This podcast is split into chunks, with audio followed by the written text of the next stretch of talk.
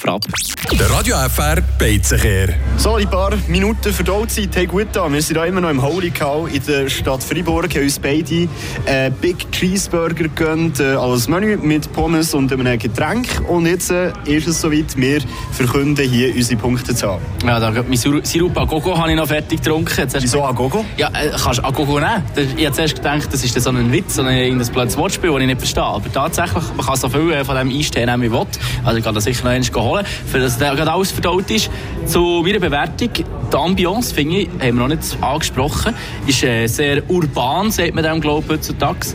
Und passt eigentlich voll da rein. Man merkt, es ist sich Mühe gegeben worden, für, dass es so ein Franchise-Fastfood-Unternehmen ist. Etwas Cooles gemacht, ein bisschen noch eingegangen, eben hier auf Freiburg, Schweiz, was weiß ich. Und aufgrund von dem muss ich sagen, wäre es keine Fastfood-Kette, hätte ich wahrscheinlich sogar mehr als das gegeben. Aber jetzt äh, gebe ich einem von dem ein 7.